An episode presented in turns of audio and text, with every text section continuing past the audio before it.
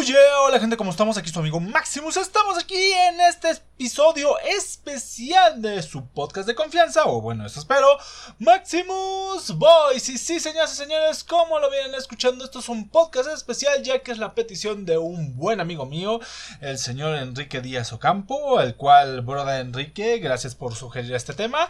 Y retomando lo que vendría a ser una de mis fases experimentales, ya saben, para los que tengan tiempo en este podcast y para los que no, se los comunico. El año pasado fue una época, por así llamarlo, experimental. Me intenté hacerlo un podcast de noticias, eh, estuve experimentando también con entrevistas muy habituales, últimamente no he tenido ninguna, pero sí me gustaría retomarlas. He llevado formatos de tier list al podcast, eh, lo que hago actualmente que es más tipo podcast monólogo. Pero hay uno en especial que es retomar ciertos personajes del mm, mundo de la ficción y llevarlos a un explicativo. Y en este caso, más que llevarlo a un explicativo, la idea es agarrar un personaje y ver cómo ha evolucionado a través de los años. Y es, justamente lo que voy a hacer con uno de los Pokémon, si no es que el Pokémon que la mayoría del mundo conoce. Y no, no me refiero a la rata amarilla, sino al otro, al que la mayoría de la gente decía en el Pokémon original, quiero que ese sea mi inicial. Y hablamos del señor Charizard, o bueno, Charmander, Charmeleon y eh, terminando en Charizard a través de las generaciones. Y bueno, también, ¿por qué no utilizar a Charizard para pues hablar de uno de los fenómenos más grandes que no solo suscita en el mundo de los videojuegos, sino en la vida en general, pero eso lo vamos a dejar para el final, pero no sin antes pasarles a, a anunciar el comercial de toda la vida para el resto de mis redes sociales antes de empezar con este podcast. Si es que ya saben, pueden irse al resto de redes sociales. Estamos en Facebook como Maximus Dante Face. Ahí es como que el epicentro de todo lo que estoy creando. Aunque ahorita el canal de YouTube, que es Maximus World, y el Twitch están un poco pausados. Bueno, el Twitch creo que va a regresar los fines de semana, pero aún no estoy del todo. Eh, seguro, aún está experimental porque hemos pasado por ciertos problemas técnicos por aquí. Lo que sí es que está el Instagram, que es Maximus Collection. Ahí estoy subiendo, normal, subiendo normalmente Reels o TikToks, como quieran llamarlo. Y de vez en cuando subir una que otra imagen de la colección, que últimamente no tengo muchas ideas. También la colección no se ha expandido. Este año ha sido como que mi año menos consumista en ese sentido. Así que pues no he podido traer nada nuevo a la mesa.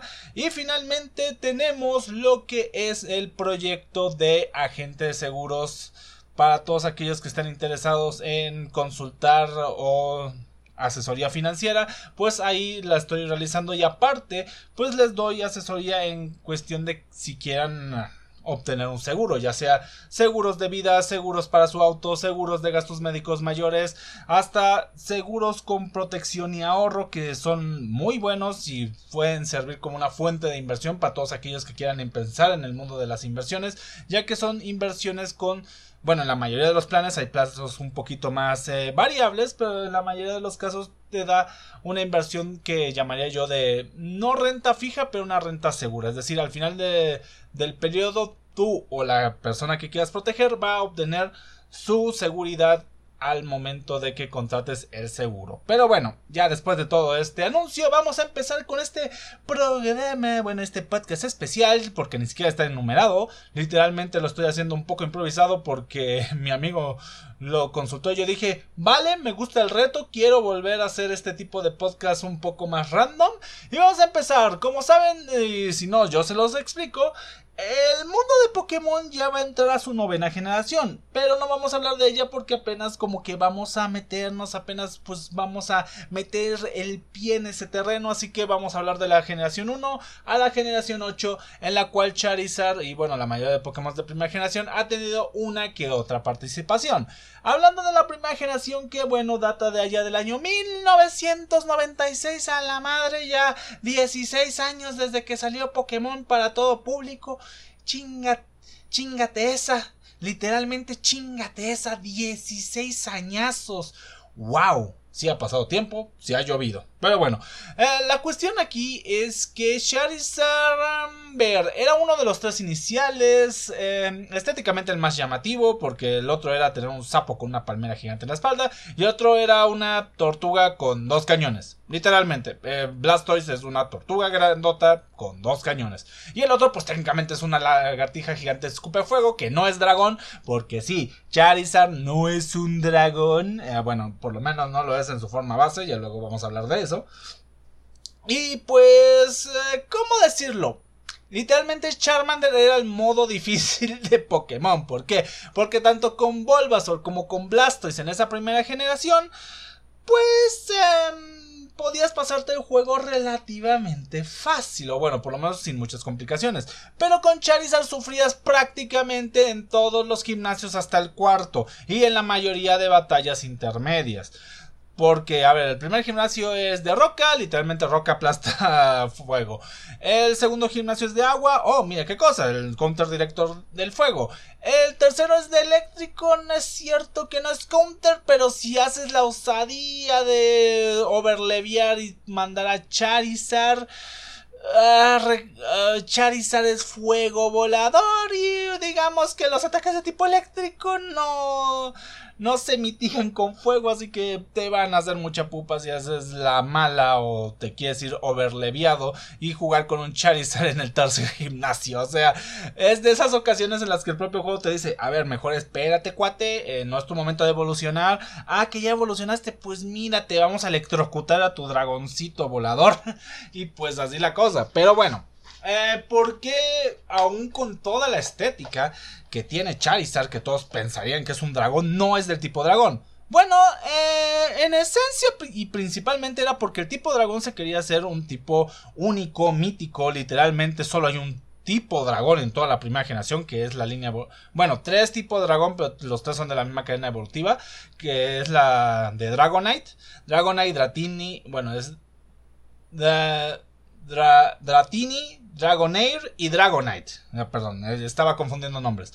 Y esa es la única línea de dragones, al igual que el tipo fantasma parece que también decidieron hacerlo único porque solo están Ghastly, Hunter y Gengar. El punto ahí es que entre eso y que obviamente poner a uno de los iniciales como tipo dragón y eh, tomando en cuenta que en esa primera generación el único tipo que le hacía counter al al dragón era el hielo. Y pues oh sorpresa el tipo hielo em, no le hace mucho al fuego. O sea literalmente un, un, fuego dragón sería estúpidamente invencible o demasiado poderoso pues no se hizo por esa razón.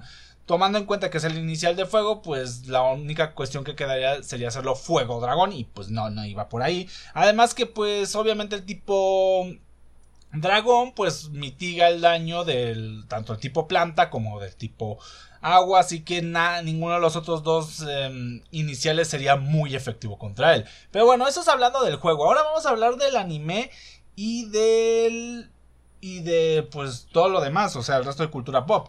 Literalmente estamos hablando en cultura pop de uno de los artículos de colección más eh, buscados. Y es cierto que hay cartas de Pokémon más caras, pero todos quieren ese. Pero todos los coleccionistas del TCG o de las cartas de Pokémon buscan esa mítica carta del Charizard de la primera expansión con brillito y toda la cosa. Que literalmente en muchas ocasiones vale lo de un auto nuevo y en, en otros hasta y en algunos lugares hasta lo de una casa. Así que pues, ay, ojito ahí que pues estamos hablando de uno de los artículos de uno de los artículos de colección más caros. Hasta eso, me atrevo a decir que ninguna carta de Yugi, y eso que yo también he pasado por Yugi en cuanto a cotizaciones y así. Creo que ninguna carta, bueno, si hay una sola carta de Yugi que llega a ser igual o más costosa que ese Charizard, pero literalmente es una carta única y no existen más de esas. Bueno, creo que existen tres, pero literalmente estamos hablando de una carta casi única, pero no hay ninguna carta comercialmente coleccionable, o sea, que tú puedas conseguir de manera comercial y sea coleccionable que pueda llegar a ese precio. Tal vez cartas de Magic, pero literalmente ese es un espacio en el cual no me voy a meter porque literalmente son años y años de historia. Pues podría llegar, pero no. Entonces estamos hablando de una de las cartas coleccionables más grandes. Y en, hablando de anime, estamos hablando del Pokémon que literalmente Empezó la onda edgy en todo esto. Para los que no entienden los edgy, es todos estos que se quieren hacer los rudos, desentendidos, que el mundo no me entiende y bla bla bla. Literalmente Charizard era el Pokémon edgy de Ash. Era el rebelde de, ah, yo soy el más fuerte, a mí nadie me entiende, yo hago las cosas a mi manera y demás. Y pues por esa actitud y por obviamente la forma de dragón, porque seamos sinceros, ¿a qué chamaco de entre, bueno, 6, porque a los 6 creo que ya te dejaban ver Pokémon de entre 6 hasta, digamos, creo que casi 16, 17, 18 años, hasta me atrevería a decir, no le gustaría tener de compañero un maldito dragón escupe fuego, aunque no sea tipo dragón, sigo diciendo. Y pues la verdad era un diseño pues llamativo, aunque bueno, muchos dicen que em, para los de Pokémon un dragón era un poquito panzón, porque tanto Dragonite como Charizard los hicieron panzones, pero bueno, ya esas son cuestiones de diseños, tal vez para un poquito más amigables. Y bueno, la cosa aquí es que Charizard se volvió muy icónico, creo que en esa época, eh, fuera de Pikachu, Dragonite, eh, perdón, Dragonite, Charizard era uno de los Pokémon más populares. Bueno, luego salió la película de Mewtwo y Mewtwo y Mew se volvieron de las cosas más, pues podríamos decir, populares de la época, pero pues siempre ha estado ahí girando hasta la fecha. Charizard sigue siendo de los Pokémon más queridos y añorados por todo fan de Pokémon y pues no hay razón por la que no, o sea, hablando fuera del juego porque hablando de manera estratégica y demás, pues Charizard no era el Pokémon más óptimo. Pero hablando de tanto diseño como carisma mostrado en otros medios y demás, ha demostrado ser alguien, un bueno, alguien, perdón, un personaje, un, un ser que desrocha carisma sin decir gran palabra porque lo único que dice es chor, chor, chor. Y pues así se queda, literal. Eh, como todo Pokémon, solo tiene un sonidito que tiene algo que ver con su nombre, como Pikachu, que es Pica Pica. Y así, perdón por el momento de cringe, pero pues siempre me dan ganas de hacerlo con ese tonito. Y bueno, eso es hablando de la primera generación. Literalmente estamos hablando de uno de los Pokémon más populares, más icónicos, que ayudaron mucho a la popularización de, del juego junto con el resto de iniciales, Pikachu y los legendarios, bueno, el legendario y el singular de la época. Y bueno, ahora pasamos a la segunda generación. Esta va a ser más rápida porque literalmente Charizard cumple un rol similar. Pero aquí entró a un punto de debate. Bueno, no llamaría debate, más bien a un punto de, cuestión el hecho de cómo se marcaría de este punto en adelante la pauta de los siguientes iniciales de tipo fuego, ya que era inevitable con la salida del siguiente de tipo fuego, que era la línea de Cyndaquil, y Typlosion, si no me acuerdo. No voy a volver a hacer esto en todas las generaciones porque la verdad luego me hago bolas con los nombres. Pero en esta línea evolutiva, pues obviamente existía la comparativa. Y pues Charizard seguía ganando, o sea, literalmente Charizard se volvió durante mucho tiempo el estandarte de lo que debería ser un tipo fuego. Es cierto que el diseño de Typlosion es simplón, pero a la vez no creo que sea malo del todo. Creo que tiene un buen diseño, solamente que si lo comparamos con Charizard, ¿qué prefieres? ¿Un eh, puerco spin de fuego o un maldito dragón?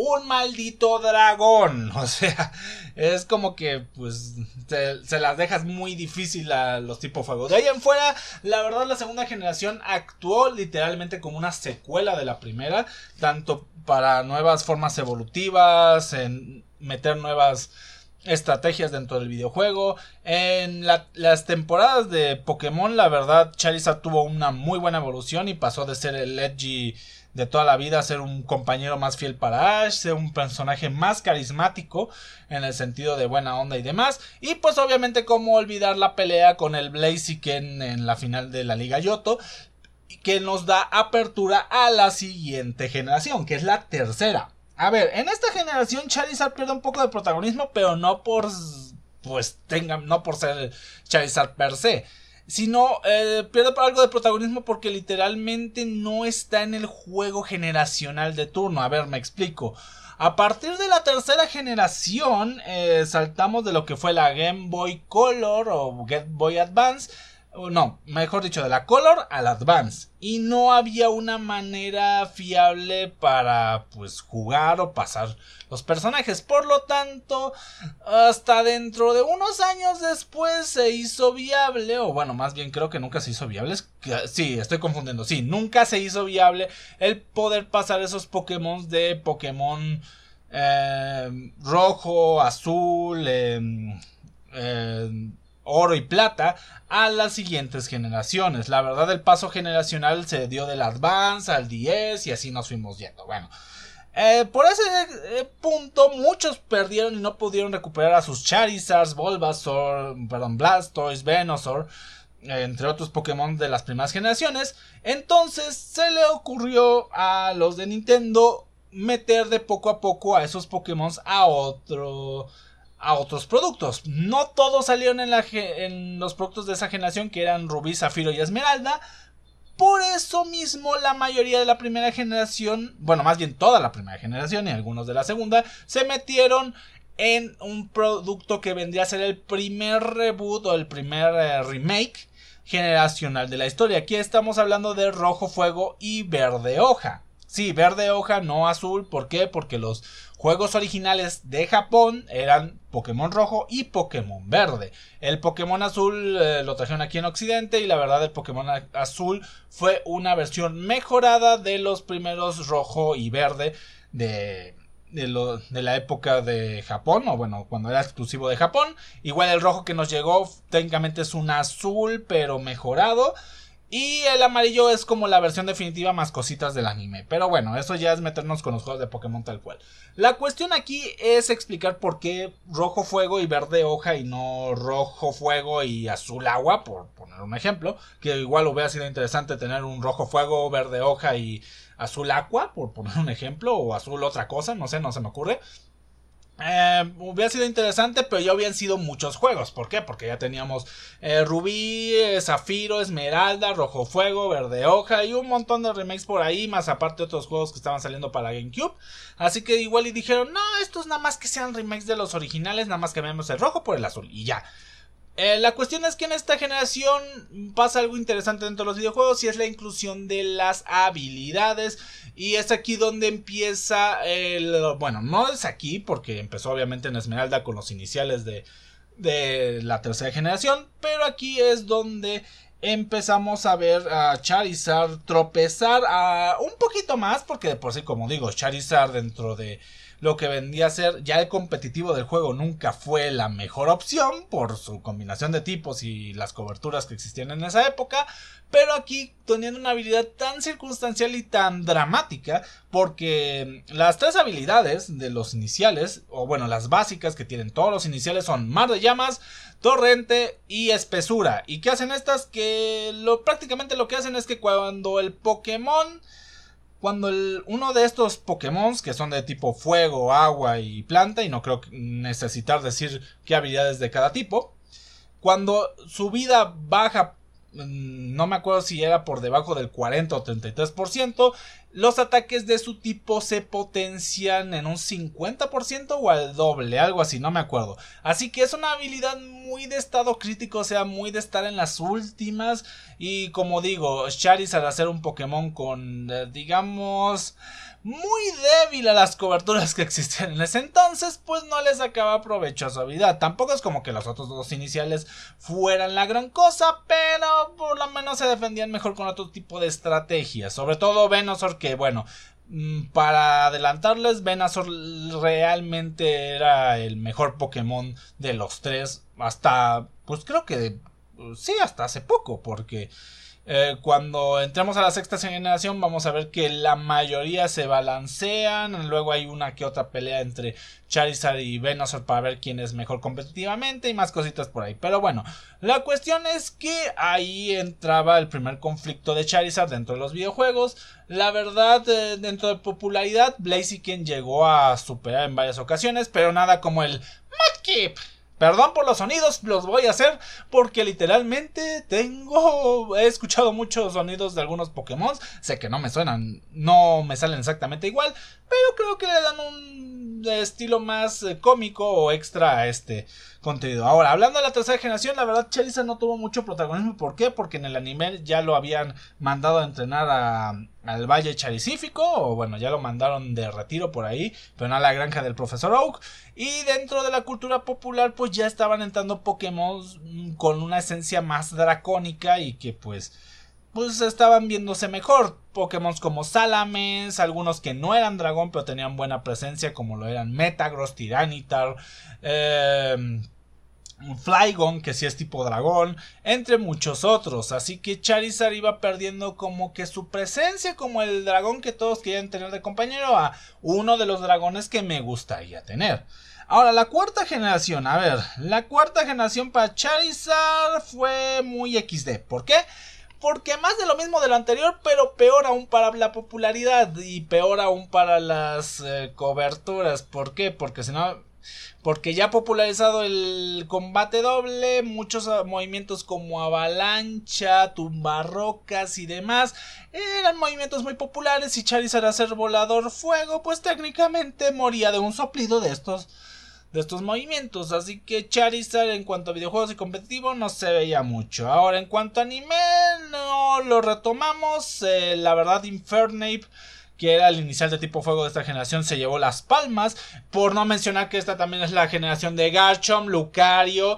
Eh, se me están yendo otros Pokémon de cuarta muy populares. Estoy casi seguro que se me están yendo por el garete. Ah, las nuevas evoluciones de Eevee entre otros Pokémon que la verdad hicieron que Charizard no tuviera su mejor época de popularidad. En cuanto a la cultura popular, obviamente seguía presente, pero pues ya no era eh, como que dentro de los conocedores de Pokémon, el Pokémon estrella. Ahora, habla...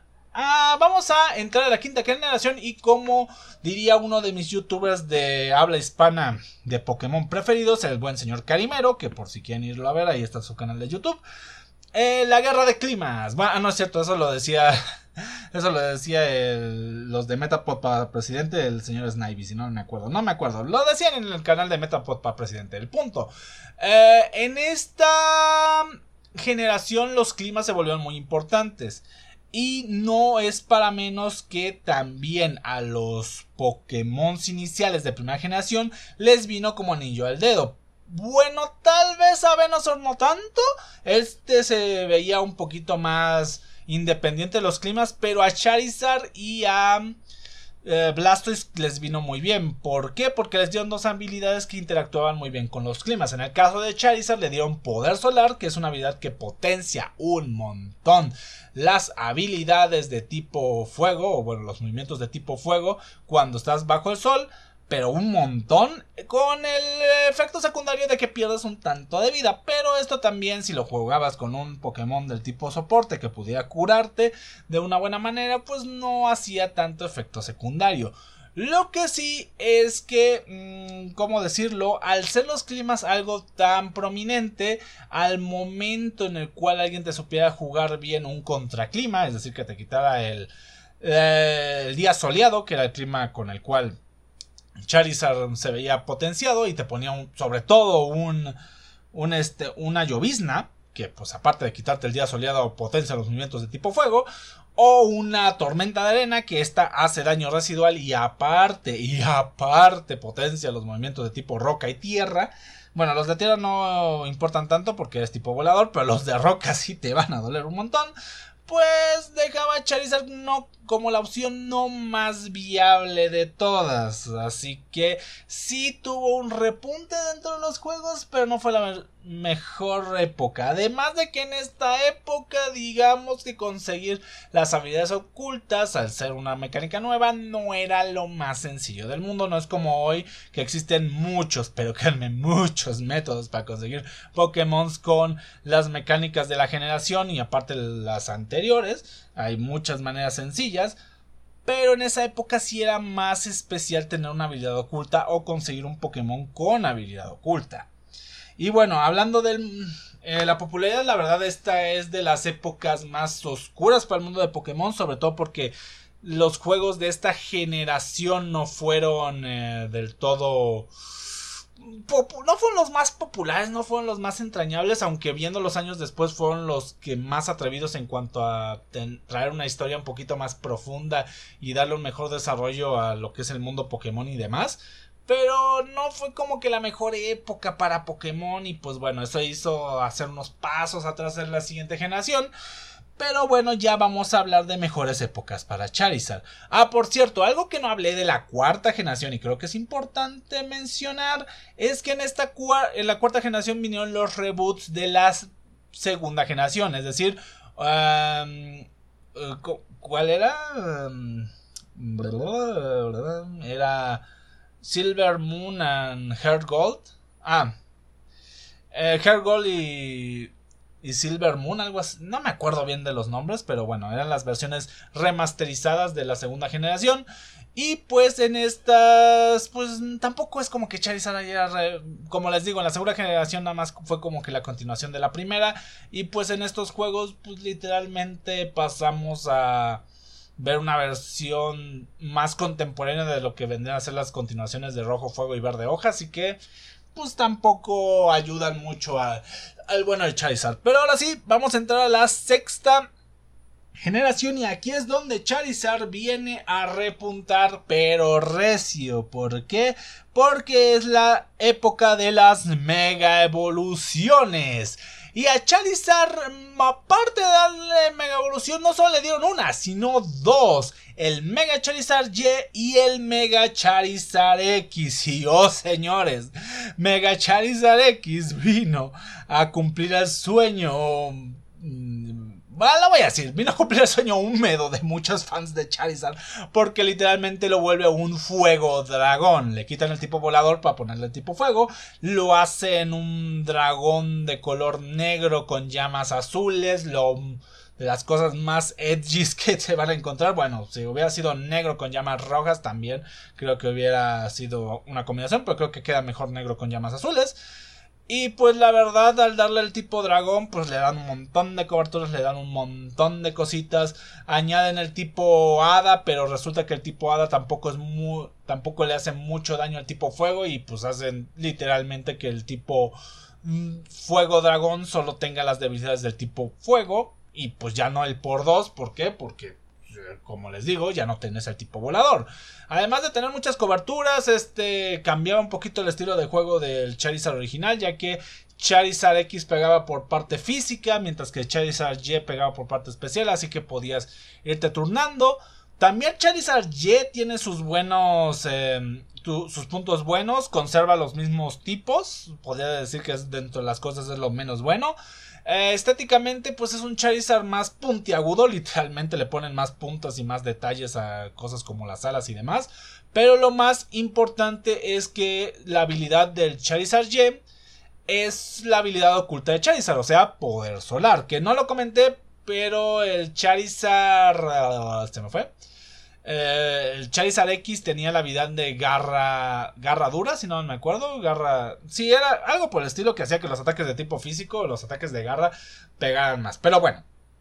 Em, el punto es que estos dos Charizards vieron mucho en la escena competitiva, sobre todo porque en la sexta generación también vimos un remake generacional, el de la tercera generación con lo que vendrían a ser los eh, las versiones primigenias, porque estas no son mega evoluciones per se, son versiones, son los las versiones primigenias de Groudon y Kyogre, que curiosamente Groudon mete el clima soleado. ¿Eso qué significa? Que hay escena competitiva para Mega Charizard Y. Y Mega Charizard X también con ese clima podía funcionar. ¿Por qué? Porque seguía siendo de tipo fuego. Es decir, los ataques de tipo fuego, más aparte la habilidad que hacía que los ataques físicos pegaran más. Pues eran eh, golpes muy bonitos, sobre todo con Danza Dragón. Que por cierto, no me acuerdo si fue en la quinta generación o en la sexta, le dieron la habilidad de Danza Dragón. Y creo que la estoy regando porque fue de mucho más atrás, pero en esta época ya tenía mucho más sentido. La verdad, la sexta generación vino a ser el principio de los repuntes de Charizard generación tras generación tras generación tras generación. Ah, porque sí, a partir de esta generación hasta la octava, Charizard ha estado presente de una manera u otra en los metas. Y obviamente, hablando a nivel popular, la sexta generación le dio un repunte a la saga de Pokémon a nivel global. ¿Por qué? Porque la saga de XYZ en el anime eh, vio a Ash o Satoshi, como la como quieran conocerlo la gente, el estar en la final de una liga Pokémon. Y eso literalmente fue como de wow. Se está enfrentando a un Mega Charizard X. Obviamente le dio mucha exposición. Aparte de que en las ligas clasificatorias, si no, bueno, no me acuerdo si fue él o en otro combate salió un Mega Charizard Y. El cual, pues, lamentablemente no llegó tan tan fuerte como su versión X y bueno, creo que lo dejó muy claro los de Niantic, que son los creadores de los videojuegos, que el X iba a ser, eh, por lo menos en esa generación, más eh, relevante que el Y. Pero lo que sí es que obviamente esto aumenta mucho la popularidad, se le da el, se le cumple el sueño a muchos de ver un Charizard dragón. Y pues oye, pues Charizard literalmente subió muchos puestos de popularidad y volvió a ser uno de los Pokémon más populares junto con Greninja, obviamente Pikachu y otros que estaban pues en, en esos tiempos, pues por encimita. También Lucario en esa época tenía mucha popularidad porque era la primera mega evolución que habíamos dentro del juego y creo que de las primeras anunciadas a nivel general. Y pues en general, ¿qué puedo decir? Es, es, uno de los mejores años para Charizard. Bueno, es una de las mejores generaciones para Charizard, la sexta generación. Ahora, hablando de la séptima, literalmente es muy parecida a la sexta. ¿Por qué? Porque en esta generación no se quitó la mecánica de las mega evoluciones, sino que siguieron las mega evoluciones y aparte se agregaron lo que son los movimientos Z. Eh, los movimientos Z no terminaron de cuajar con Charizard y pues tomando en cuenta que teníamos las megas, pues ahí teníamos a una Mega Charizard X y a Mega Charizard Y. Ahora, hablando del rubro popular, o sea, del, de la comuna, pues aún seguíamos con el hype de la sexta generación, pero es cierto que Charizard en esta generación agarró sobre todo popularidad por ser una montura, literalmente. Charizard se volvió la montura de vuelo de esta generación, era una montura con la que podías pues andar por la región eh, vía aérea, eh, para los que no estén muy entendidos, antes el vuelo nada más era una animación de un pajarito que te llevaba de un punto a otro. Bueno, en la sexta generación había lo que era el hipervuelo, pero hasta ahí. Pero Charizard literalmente en esta generación agarró popularidad por ser una montura y por tener esa misma relevancia y ser uno de los Pokémon insignia de uno de los rivales, o bueno, rivales entre comillas, de Ash en esa generación. Que por cierto, la séptima generación es la en la que Ash se consagra como eh, campeón de liga. Y bueno, llegamos a la octava generación, la más actual hasta la fecha del día de hoy, porque sí, sé que muchos van a decir que no, la más actual es la novena, pero de la novena nada más sabemos previews, sabemos cositas que aún en algunos casos ni son oficiales y en otros casos pues aún no las hemos visto ejecutar. Pero no hay señales que en la novena generación que Charizard vaya a tener alguna relevancia y bueno, tal vez en un punto dado me cierran el hocico y vaya a tener una de estas formas, eh, una de estas terraformas, geoformas nuevas, pues muy impresionante y muy competitiva, pero de momento eh, vamos a hablar de la octava, que es de la que más sabemos, y oh Dios mío, Charizard no deja de estar presente es la generación del Gigamax y adivina cuál fue uno de los primeros Gigamax anunciados. Exactamente, Charizard Gigamax que por cierto tiene uno de los mejores diseños Gigamax existentes. La forma Gigamax no le cambia los tipos, pero sí le da unas cuantas mejoras en cuanto a sus habilidades y obviamente le da un un agregado muy útil que es que la versión Gigamax aumenta pero en demasía el aguante de los Pokémon en, en este estado. Bueno, sobre todo si están en peleas eh, parejas y hay cambios en estadísticas y demás, pues da un poco igual, pero en una pelea pareja si un Pokémon Gigamax es muy difícil de tirar de un solo golpe, por más super eficaz que sea el movimiento. Y pues literalmente estamos hablando de unos, uno de los Pokémon que fue insignia otra vez, al igual que en la época de la Mega Evolución, de la mecánica generacional, que como digo, en esta ocasión fue la de hacerla a los Pokémon gigante enormes, con un chingo de vida y movimientos exclusivos, que en el caso de Charizard era hacer un, una llamarada de fuego en forma de dragón espectacular que aparte hacía daño residual. Si no eras de tipo fuego, si eras de tipo fuego nada más era el daño, pero bueno. Eh, de ahí, pues Charizard tomó mucha presencia, tanto apareciendo en uno que otro capítulo de, de recuerdo, también eh, eh, como Pokémon de forma dragón, pues no apareció. Prefirieron darle a Ash un Dragonite en esta generación, hablando del anime. Pero muchas figuras y mucho material en torno a Charizard se dio a la vista. Por lo cual esta. Creo que ya vendría a ser segunda o tercera generación de, de infantes que entran con Pokémon. Bueno, técnicamente es octava, pero no voy a ponerme a que cada generación es una época distinta de la humanidad. Creo que esta vendría a ser como que la tercera relevante. La por aquí. Pues le llegan a agarrar otra vez cariño a Charizard. Y literalmente parece como si estuviéramos en la primera generación donde todos quieren a Charizard. Eh, curiosamente, Charizard no se puede obtener de manera natural, por así llamarlo. Hasta que te pasas la liga y te regalan un Charmander mm, al acabar la liga Pokémon. Pero pues ahí está la ilusión. Se puede encontrar de otras maneras. Y pues existe la posibilidad ya, pero aunque de una manera un poco eh, aprovechada por parte de los creadores de Pokémon, por un, porque es por DLC, de cualquier Charmander volverlo Gigamax. Así que ahí está la oportunidad. En cuanto al Pokémon, se volvió un Pokémon muy popular. O sea, literalmente es de esos Pokémon que subió, subió, subió, subió, subió empezó a bajar, bajar, bajar, llegó a lo más bajo posible, empezó a subir, lo volvieron a bajar y a partir de la sexta generación, súbele, que súbele, que súbele, que súbele, que súbele y ahí, ahí, ahí ha estado.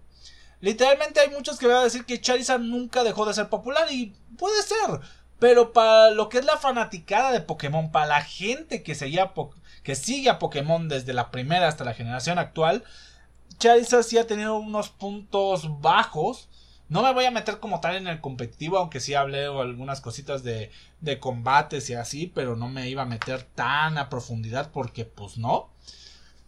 Ahorita quería hablar más del Pokémon a nivel general, a nivel pues popularidad, cómo le fue, dar contexto y demás.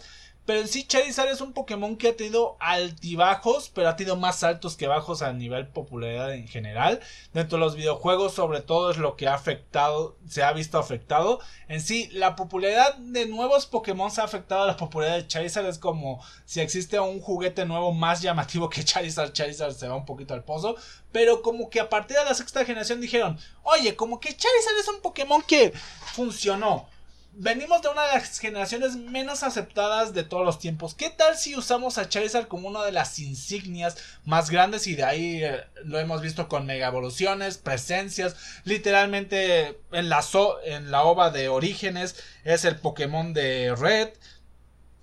Se ha visto un montón de referencias a Charizard, se lo toma como el mejor inicial de fuego de todos los tiempos, aunque bueno, eso se puede eh, debatir dependiendo desde qué punto lo vemos. Si lo vemos desde popularidad, creo que eh, pues, estamos no muy lejos de lo correcto, pero pues también es debatible. Y pues bueno, también se en los últimos años se le ha dado mucha importancia porque ya sea que se le ha dado a un Charizard de compañero a, a un rival, a un, eh, a un amigo de Ash, entre otras cosas. Y pues obviamente Ash tiene a su Charizard, que no lo quiera sacar porque quiere estar entrenando en el Valle Charizífico y está enamorado de una Charizard hembra por allá, pues es otra historia. Pero pues también es un, uno de los Pokémon más icónicos del protagonista del anime. Es un Pokémon con un buen diseño y la verdad sus versiones alternativas han mostrado tener diseños también muy, muy fuertes, muy poderosos, muy llamativos. Y pues literalmente es eso. Y ahora vamos a hablar un poquito de lo que nos deja Charizard. Y es el hecho de que eh, un buen diseño o una buena apariencia a veces pueden ser engañosos. ¿Y a qué me refiero a esto? Pues literalmente de la primera hasta la quinta generación en cuanto a videojuegos, Charizard era de los Pokémon más populares, o por lo menos, aunque no estuviera en el top de popularidad, era de esos Pokémon reconocibles que decías, oye, quiero tenerlo de compañero, se ve chido, quiero tener a mi lagartija de fuego. Pero si hablamos dentro del videojuego y en algunas ocasiones dentro del juego de cartas o en donde podías ocupar realmente al Pokémon, Charizard no destacaba precisamente por ser bueno, simplemente por verse bien. Y es algo que pasa mucho en la vida diaria, el hecho de que ves algo que, oye, se ve chido, se ve, se ve bueno, se nota que es chido, pero a la hora de la hora pues no lo es tanto. Pasa mucho, sobre todo en el mundo de los videojuegos, con personajes con un muy buen diseño o que son muy llamativos a, a la vista, pero al momento del gameplay o al momento de aplicarlo con lo que se está jugando en el momento, resultan ser un poco decepcionantes. Igual pasa con las personas en la vida real. ¿Cuántas veces no nos ha pasado que hemos visto a siendo hombres a una chica muy linda o siendo mujeres a un hombre muy guapo? Y al hablar con ellos les resultan ser o vacíos o aburridos o no tienen mucho tema de conversación o literalmente no eran lo que esperábamos y simplemente nada más es el cascarón bonito pero un relleno vacío o un relleno espantoso literalmente. Y pues así pasa. Y bueno, si están escuchando algo de fondo, es mi alarma de las 5 que literalmente no debería estar sonando, pero pues está sonando. Ah, pero bueno, eso sería todo. Nos quedamos que Charizard es un Pokémon que en la mayoría de su esperanza de vida, por así llamarlo, es un Pokémon muy bueno. Eh, muy bueno en el sentido de comercialmente, porque si hablamos dentro de lo competitivo y lo demás, hasta la sexta generación, la verdad no lo era tanto. Pero sí hay que resaltar que eh, en cuanto a lo visual, en cuanto a lo, ya, a lo icónico que es para la franquicia y demás, ha sido de los Pokémon que más ha sabido perdurar a través de los años. Y bueno, espero les haya gustado mucho este episodio. Ya saben, igual, si ustedes escuchas, quieren proponer un tema, ya sea un tema especial, un tema para alguno de los podcasts que tenemos, ya sea el financiero o el que es más para el mundo del entretenimiento y noticias, pueden pueden sugerirlos, créanme, está la página en Facebook de Maximus Dante Face, está el DM en Maximus Collection, o bien, si es algo más financiero, pueden mandarme inbox para cualquier duda, aclaración, y hasta eso lo podemos retomar para un tema de podcast, ¿por qué no? Pero bueno, esto, como les digo, es un podcast especial. De nuevo, un saludazo a mi broda Enrique, el buen Enrique Díaz Ocampo, el cual, pues, eh, no tengo nada que recomendar de él más que, pues, es un muy buen matemático. La verdad, hace un, hace un buen trabajo dentro de su área. Y pues un saludo desde la ciudad de Puebla, sin nada más que decir. Espero tengan un excelente día, tarde, noche, o sea, la hora que estén escuchando. Y nos vemos hasta la próxima. Y recuerden, no se dejen llevar por las apariencias, aunque es cierto, hay apariencias que son muy llamativas, sin nada más que decir. Nos vemos, bye, adiós.